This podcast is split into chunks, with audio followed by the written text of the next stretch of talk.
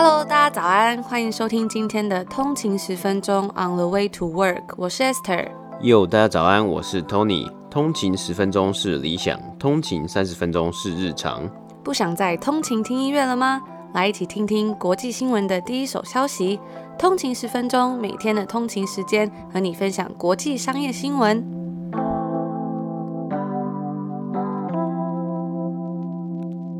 大家早安，今天是二月二号，星期二，欢迎回来通勤十分钟。大家早安。那昨天呢，我们有在我们的 Instagram 账号问大家说，哪一个才是真的 Canadian Tuxedo？让、嗯、我发现，哎，真的是还好，大家回答最多的都是那个正确的选项，就是穿全身牛仔套装的那一个。可是呢，也有蛮多通勤族回答成其他另外几个穿西装的那个明星的照片，就可以考验大家有没有认真听通勤十分钟。嗯嗯，对，就是有时候我们讲完之后呢，然后给大家一些随堂的小测验，那大家就会知道说，哎，我要去吸收一下，要怎么样去看这些资讯啊，处理这些资讯。我觉得有时候有憧憬族跟我们反映啊，他就说他很喜欢，呃，我们有时候出这种随堂的小测验，那目的也不是要考倒大家，只是目的是希望可以跟大家有更多的互动。那我觉得有时候如果还没有听的话，也可以先做小测验，应该会蛮好玩的。而且有个通行组很可爱，他就说啊，我没有看清楚选项，我就选了。结果我以为问题是说最喜欢哪一套服装，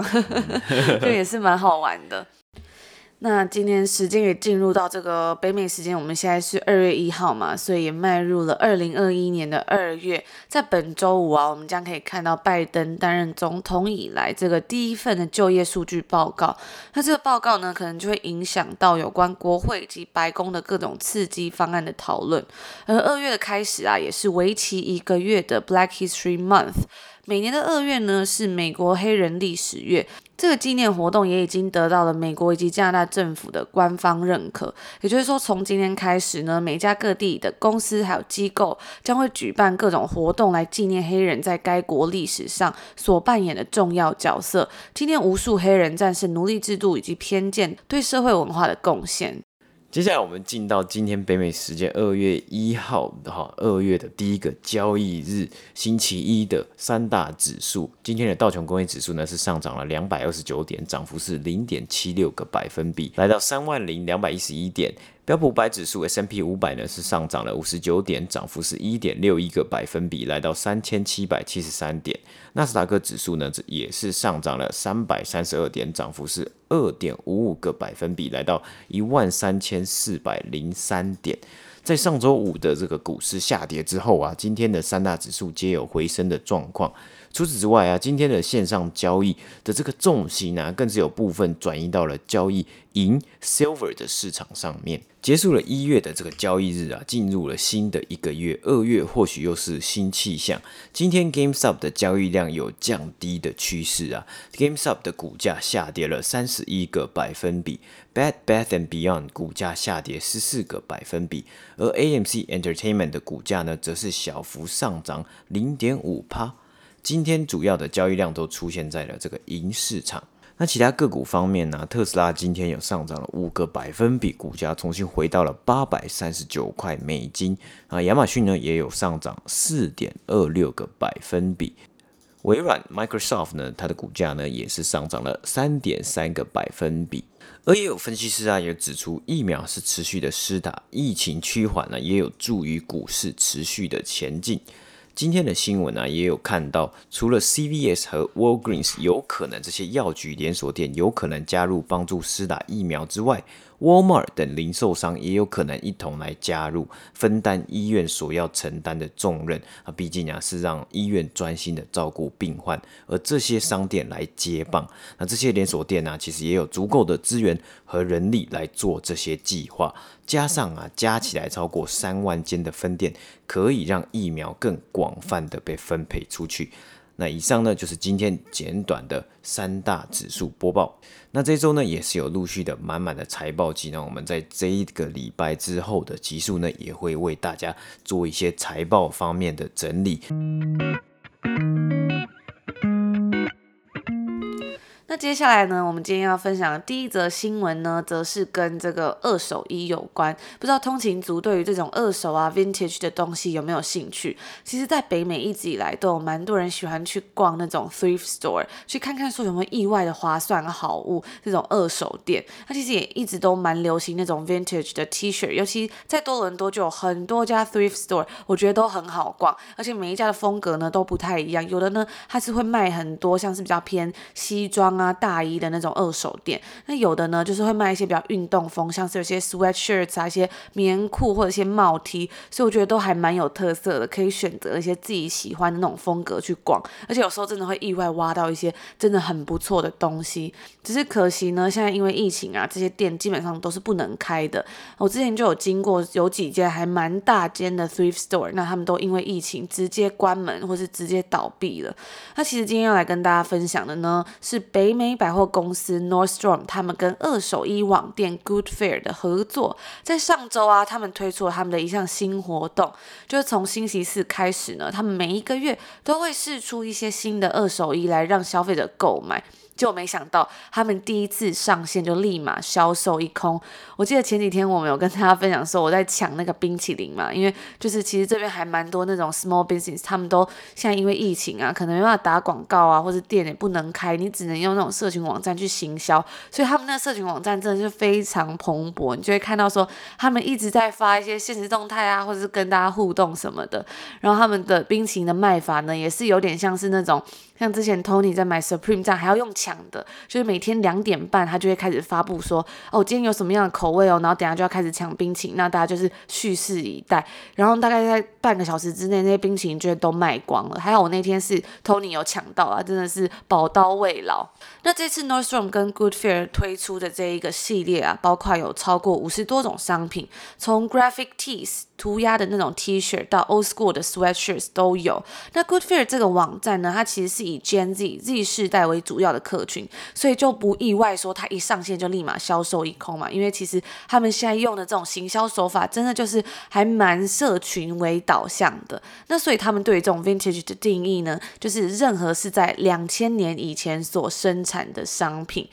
而对于 Nordstrom 而言呢、他们认为 vintage 其实就像是一种新的设计一样，让商品可以更能够有永续性的同时呢，也是一种很流行、很时尚的象征。那 Goodfair 啊，他挑给 Nordstrom 的所有商品都是他们精选出来的，必须要符合 Goodfair 所定定的这种 Sustainable Style Vertical。那这个垂直整合呢，其实是 Goodfair 他们于二零一九年八月的一项服务，它是一种一站式的商店，提供数千种都是专注于这种 Sustainable ability 永续的商品，并且呢，他们会不断更新他们的这些服装。那每一个商品啊，如果他们要跟 Nordstrom，就是他这一次的合作，都是要符合我们等一下提到有三种规定里面的其中一种。第一个呢，就是它这项商品，它要有一半以上的材料是能够被视为是 sustainably sourced 的，这家商品是被负责任的制造出来的，或者呢是工厂有遵守 Nordstrom 所认为的更高的社会或环境标准的。以及最后一个是这项商品它是否有回馈到社会？它其实这也不是 Nordstrom 他们第一次推出这种合作了。我们在蛮久之前呢就有分享过这种在售平台的崛起，包括 ThreadUp 还有 StockX 等等的公司，也有分享到 Nordstrom 他们在去年一月的时候，在他纽约的旗舰店推出了一个活动，叫做 See You Tomorrow 这个 Pop Up Shop，里面呢是贩卖一些二手的商品。那其实我自己记得啊，以前我每次在就是疫情之前。还能够逛百货公司的时候，我每次去逛 Nordstrom，真的，他们每次都会有不一样的 pop up store，那种期间限定商店，我觉得还蛮有趣的。像是他之前就有跟来自日本的 Beams 合作，那里面就有贩卖一些还蛮特别的东西，一些日本的商品啊，或者他们两个公司合作推出的一些东西，一些限定商品。那也有跟背包品牌 Herschel 合作，除了有 pop up shop 之外，他们还有合作推出一些商品。知名的这个 DTC 衣服品牌，有一阵子也蛮红的这个 Everlane 呢，也有跟他们有合作过。甚至我有看到他们有跟这个宠物配件公司也有合作过，我觉得真的都非常的好玩，可以测试出诶，到底哪一种东西是消费者他们会感兴趣的，让百货公司有一种不一样的感觉，也会为百货公司带来一些原本可能不会进来逛那些消费者这种新。的人潮。像是这个 Everlane 啊，它其实在网络上的声量一直都还蛮高的。不过呢，因为它是一个 DTC 的牌子，就是比较难看到他们的实体的东西。我记得他那时候在 Nordstrom 的这个限定期间限定商店的时候，就真的还蛮多人去逛的，大家就会想要去看一下这些东西，它实体长得是什么样子的。那 Nordstrom 他们就表示说啊，之前在这个 See You Tomorrow 这个活动是有受到很多消费者强烈的喜爱。他们当时推出来给大家有一个是寄卖的服务，几乎所有的时间都被预约满了。那当时呢，这项活动也被视为是一个测试，看看大家对这种在售的接受度。而这一次与 Good Fair 的合作，更是增加了这些古着商品的数量，针对这些 Young Adult 青壮年，大概是在十八到三十五岁之间的客群。那这家 Good Fair 的古着网店呢、它其实从二零一九年推出以来，他们就表示说，他们的收入到目前为止已经翻了两倍。尤其是当现在这这种 Vintage 古着二手的概念逐渐变成一个潮流、一个主流的感觉。那 Good Fair 的 CEO 也有表示说啊，因为他们的这个公司的位置是位于 Houston 嘛，那它的地理位置呢，其实也是一个对他们来说很大的优势，因为超过五十个二手衣的批发商都是聚集在这个城市里面。除此之外呢，他也表示说，他们一直以来都有在规划，希望可以在一个主要的零售商店贩卖。那这一次跟 Nordstrom 的合作，其实就是无疑给他们带来一个品牌形象的提升，也能够为该品牌带来一些新的潜在消费者。也就是除了 Good Fair，他目前的主要消费者来源就是他们在 TikTok 上面很忠诚的那些 followers。说到这边，我觉得自己真的已经不再是最年轻的人了。我其实真的没有什么在用 TikTok。那之前有跟大家分享到这个红透半边天的 TikTok 网红 Charlie D'Amelio 嘛，我觉得真的是有一种与时代脱节的感觉。那我刚刚就有去看一下这个 Good Fair 的 TikTok 账号，其实真的经营的还蛮好的。它里面就会发一些嗯不同的人穿一些 Vintage 的短片啊，跟你说要怎么穿搭，比如说有三件在 Good Fair 上面买的服装要怎么搭的好看等等。的，还有他们今天买到了多少的二手商品，像我就看他们发了蛮多则，说，哎，今天买到了几百磅的二手 sweatpants，我觉得就还蛮有趣的。而且我觉得这种社群互动的感觉，其实是真的还蛮强烈的，跟我平常在当其他的社群平台感觉真的很不一样。尤其是我觉得在很多时候，我们看到很多品牌他们在做一些社群网站上面的曝光的时候，好像是比较偏向一些呃介绍商品啊等等的那种感觉。但是其实，在国外很多。他们自己这种小品牌或者一些一些公司，年轻想要打入年轻人心里的那种公司，他们都会把这个社群网站经营成一个像社群的感觉，真的还蛮有趣的。而且现在就是这个 Gen Z 嘛，就是新的一代，他们其实也越来越在乎说极简主义还有快时尚所造成的浪费。所以呢，在这个 Good Fair 的 TikTok 上面账号就可以看到很多新一个世代对于时尚有一种不一样的看法。像是它里面就有很多是说，诶，Can fashion be sustainable？Good Fair unboxing 啊，还有呼吁大家说要把没有在穿的衣服捐掉等等的。我记得那时候我们要从温哥华搬来多伦多的时候，我们也是。整理了很多，把自己比较少在穿的那些衣服啊，还有一些东西，就捐到家里附近的 thrift store 里面。那那时候我去捐的时候，其实店里面逛的人真的还蛮多的，而且整个店的那种感觉啊，都是整理的很干净，就是有一些呃布置的感觉，是感觉蛮好逛的啦。那除了能够帮 Good Fair 提高他们的品牌形象之外呢，对 Nordstrom 他们来说啊，其实 Nordstrom 也是收到了很多消费者的好评，因为一直以来啊，这些大型的百货商场总是会被大家质疑。说他们对环境还有永续是没有负起应该要负的责任，而这一次他们的合作呢，也是帮 Nordstrom 在这个部分加了一些分。百货公司他们其实一直以来都在面临着他们能否更新升级的风险，像是在这边的另外一家老牌百货公司哈森贝我觉得它看起来就是真的感觉已经没有什么年轻人在里面逛了，而且尤其在二零二一年，网络电商已经变得更加蓬勃了，他们真的是要去想办法说要再怎么样继续发展，或者。再更新下去。我记得那时候就是因为现在的如果要去买东西都是要上网买，然后去店里面可能是 curbside pick up 或是寄到家里嘛。那那时候我自己就是有去像这边有一些书店，有一间书店叫 Indigo，我就去买 Indigo 的东西，然后顺便还要去买哈森贝那个床单什么的。然后就有发现呢、这两家商店在外面等要 curbside 的人，那个人潮相差真的是非常大。像哈森贝真的是没有什么人在 curbside，然后 Indigo 呢则是大概排了十几二十个人，所以我觉得这个。个差异真的是蛮大的。而且其实，在疫情开始之前啊，有很多商家他们都试图利用跟这些二手服装平台合作伙伴的关系，也利用这个蓬勃发展的这种在售市场，来提高他们与年轻购物者的相关性，就是吸引到这些比较年轻一点 Gen Z 的消费者。那除了 Nordstrom 之外呢，老牌百货公司 Macy's 以及 J.C. Penney，他们在二零一九年的时候呢，都有跟这个在售网络平台 ThreadUp 合作开了店中店。那以上呢，就是我们今天要跟大家分享的第一则新闻啦。那我自己呢，其实真的很爱看这类的新闻，就是喜欢看一些公司他们不同的策略来应应这个时代的潮流嘛。因为有时候整个社会啊，整个环境真的是一直在改变，有时候一不小心呢，你就会忽略掉，或者是没有跟上这个时代的脚步。尤其我发现呢，现在就是社群媒体分众的这个情况真的是越来越明显了。很多时候呢，大家在关注的一些网红或在关注一些议题，其实会跟你身旁的人很不一样。比如说我跟朋友讨论说，你最近有没有在看那个什么什么？YouTuber 啊，或是你有没有在关注什么事？你就会发现说，其实大家好像看的东西真的都非常不一样。可是你们可能是在，比如说同一个生活圈，或是你们是很亲近的朋友，但是呢，你却看很多不一样的东西。我觉得这是一个还蛮不一样的感觉。那有时候去多看一些不一样的知识啊，或者一些同温层以外的一些新闻，我自己都觉得会蛮有趣，可以带来一些不同的 insights。就不同的观点这样子。那今天刚刚讲到这个 thrift store 啊，还有这种 thrifting 的一些比较潮流，这这几年来其实真的我看到真的还蛮火红，就跟我们之前我蛮常讲的这种鞋子一样啊，因为这些东西其实它都有它的价值潜在的 value。那你想说，诶，一个人家不要的二手衣服，甚至你说两千年以前的 vintage，或是一九八零年代的 vintage，为什么它到底有什么样的价值呢？因为现在大家真的很喜欢这种复古。的衣服啊，那包括我在美国比较常看到，或是这个北美市场比较常看到，就是大家会去追求像 Tommy Hilfiger 的古着，或是 Nike 的古着，甚至是 Polo 的古着啊。那其实近几年来啊，真的是看到这些品牌，不管是 Polo 或是 Nike，他们推出的一些款式哦，新的款式哦，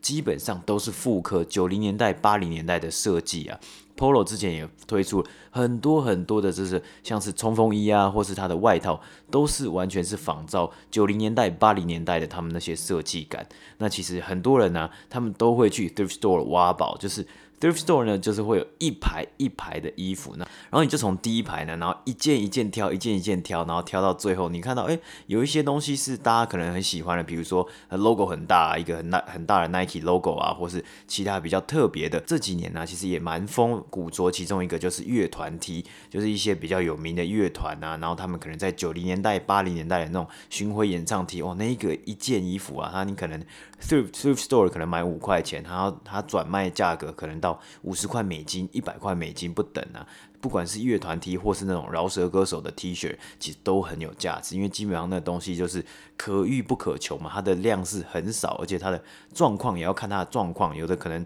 基本上有好多洞啊，可能有烟的洞啊之类的，那你的这个价格可能就卖不到很好了。但是有的东西是真的会有它的商机存在，那当然也加上近几年来，刚 Esther 分享过这种 sustainability 这种永续环保的这个概念有兴起了，也造就了这一个。呃，vintage 复古的潮流，而且除了这些二手衣之外，我发现还蛮多品牌，他们都推出一些就是有一种怀旧风的这种衣服，yeah, 对，就是他们 他们是新的衣服，但是呢，他做那个版型啊样式，就是很像在致敬那个，就是可能两千年以前啊，或者他们曾经推出的那些衣服，嗯、对，它就是那种有那种刷旧啊，或是它那个黑色就变成那种褪色的黑色这样子，像是很多年轻人爱逛这个 Urban Outfitters，它里面就有贩卖蛮多这种类似古着的感觉的衣服，然后我有时候真的会觉得说，哇，真的是它是做旧的，但它可能是新的衣服啊，而且说哇，花这么多钱买一个，就是好像是。看起来旧旧的衣服，到底值不值得呢？对，你就想说，那你不如去隔壁的 Salvation Army，然后自己去挑一件，那一件可能真的两块加币、五块加币就可以买到。那当然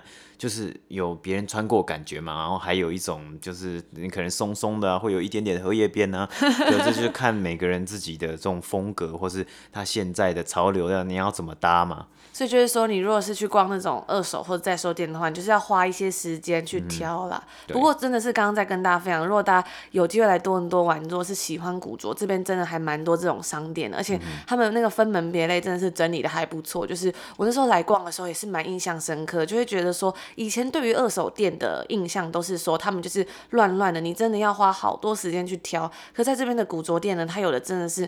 就是还蛮有自己的风格的，你就是可以找到说你比较适合的样子。他他其实也都会自己帮你整稍微整理好一区啊，因为他那个已经也是有整理过，所以它价钱会高一点点，因为他帮你稍微整理嘛。比如说这一区是。呃，什么乐团 T 啊，然后这一区是什么图案 T 啊，比如说一些什么迪士尼图案啊，就是旧版的 T 恤啊，然后那一区就是女生的，然后这一区是男士的外套，然后也有像是那种旧的比较旧的 NBA 球衣啊，因为像之前 NBA 有很多不同的厂商代理嘛，像之前有。Reebok 也有代理过 NBA，有只做过 NBA 球衣，然后甚至最早以前 Champion 其实也有做过 NBA 球衣。那这些东西其实有的人都会蛮喜欢去收集。那也欢迎大家跟我们分享你的这个二手淘金的这个经验，或者是你对于古着啊有没有什么自己的兴趣？也欢迎大家跟我们分享哦。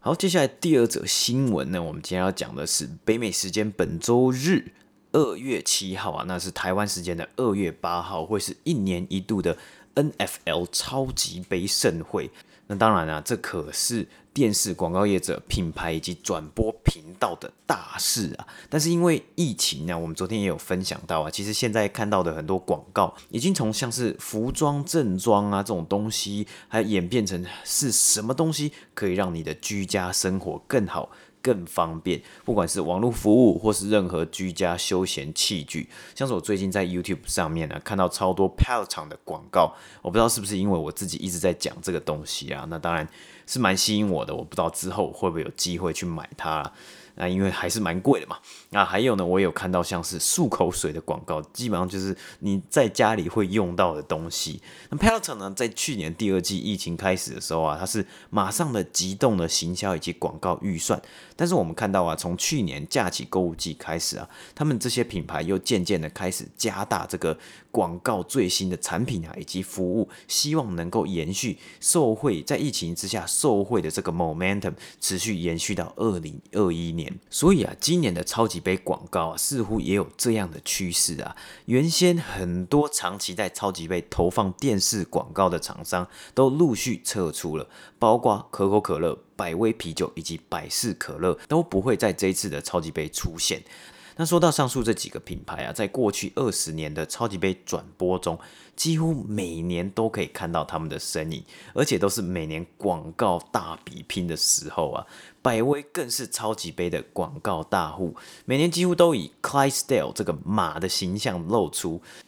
透过不同的主题展现品牌，那我有看到外媒网站整理出了一些历年的百威超级杯广告，它基本上每一个广告都是关于马，根本几乎很少会出漏到喝啤酒这个状况。那一样呢，我会把这个链接放在 show note 下面，大家可以去看看。我觉得有时候看一些这个不同的广告，特别是超级杯这个兵家必争之地，大家真的是。倾巢而出啊，然后绞尽脑汁去想到要怎么样做一个比较有创意的电视广告，毕竟这个电视广告也是蛮贵的。那今年呢，百威决定不投放超级杯的电视广告了，更是希望将资金和资源投入在宣传疫苗接种的计划上面。那虽然他们没有公布啊，就是百威没有公布要投入多少钱来宣传这个疫苗接种，但是根据 Market Watch 的报道。过去 CBS 会在一个三十秒的超级杯广告中收取五百五十万到五百六十万美金的价格，换算成台币啊，这个三十秒已经是上亿的天价了，非常非常之贵。那虽然许多大型品牌的厂商陆续退出。但就跟百威一样啊，许多品牌主要都是策略上的考量，那将资源转换到其他的行销区块，像是过去也是常年出现在超级杯广告中的可口可乐，也因为疫情，基本上观众无法去酒吧，或是根本没有办法去现场看球，那现场啊场馆的饮料销售一定会非常的影响。可口可乐决定在这一次的超级杯广告中当个板凳拉拉队。那据报道啊，去年 Fox 二零二零年。超级杯转播，可口可乐花了一千万美金在投放广告上面，那真的是天价。更有专家指出啊，这些老屁股这次退居幕后，也有可能达到一样的效果。到底为什么呢？因为大家会讨论为什么这些品牌他们这一次没有出席超级杯啊？像我们现在就在讨论为什么百威跟可口可乐没有出席超级杯了。所以百威啊，还是能够成功的将部分的声量转移到他们想要宣传的疫苗接种，最后呢，让大家回到讨论该品牌这一个主要的点嘛。那讨论完呢，当然也有可能就晚一点就去一个酒类专门店，像这里呢，这个专门卖酒的店叫做 LCBO，那你就可以去那里哦买一手百威啤酒。因此啊，根据美国 CBS 在一月二十七的公开声明啊，他们的广告版位啊还是几乎都完售了。然而 Fox 在二零二零年的广告版位啊，则是早在二零一九年十一月就完售了。不过这次还是完售的状况啊，也代表着啊，今年有着前所未有的广告数量。这些数量是来自于第一次在超级杯亮相的品牌和产品。那这些新的超级杯菜鸟啊，包括了 DoorDash 线上 Freelancer 的平台 Fiverr。还有我们素食试吃大会所播报的第一集 Chipotle，同样呢，也有一样属于外送平台的 Uber Eats 也会在这一次的超级杯投放广告。根据华尔街日报的报道啊，这次 Uber Eats 的主题啊是请来了 Wayne's World 的主角来担任广告重点。那在 Uber Eats 的 YouTube 频道上面已经可以看到两人所拍的预告片段了。而 DoorDash 呢，则是请来有演出去年当红的英文音乐剧 Hamilton。和饶舌歌手 David Dix 以及芝麻街的各个有名主角，那由此可见啊，过去一年以来受惠的网络电商等公司要来继续使用超级杯这个大平台。我既然讲大平台啊，那这个应该是就是这个机会了，来继续宣传自家的公司以及产品。那今年呢，因为疫情啊，基本上是不太能去酒吧或是餐厅看球，那更别说去现场看球了，也不太可能有多人聚会 party 的形式。因此啊，外媒预估啊，今年的观赛模式啊，可能是一个比较温馨或是比较人数较少、这个小家庭家庭的观赛派对的情况之下呢，这些广告啊，或许更有机会吸引这一些观众的目光，进而去进行消费啊。可能就是看到一半的时候，他们就去看到 Uber Eats，就直接去点个东西来吃了嘛。因为毕竟派对要的披萨、薯片和鸡翅可是少不了的。那以上呢，就是我们今天第二则新闻的播报。那以上呢，就是我们今天要跟大家分享的一些新闻内容啦。那如果大家喜欢我们的节目的话，也别忘了可以帮我们五星留言评价一下，也就是所谓的 CLS。很久没有讲到这个 CLS，、嗯、不知道大家还记不记得？对，它的意思就是 comment, like and share。那如果厂商或者是公司喜欢我们的内容，想要支持我们的话，也欢迎来我们的节目上面下广告。然后明天呢，虽然没有节目，但是还是会有我们在我们的这个 daily 日常生活账号上面，Tony 会做一个关于素食评比吗？算是一个素食心得介绍。我现在的 branding 叫做素食试吃大会，但我还没有想到一个比较好的名字啊。如果大家有一些。灵感或是有一些建议的话，也可以跟我说。或者有没有什么想要看 Tony 去吃的一些素食餐厅啊，一些品牌，我们也会继续努力。嗯、那我们就星期四见。星期四见，拜拜。拜拜。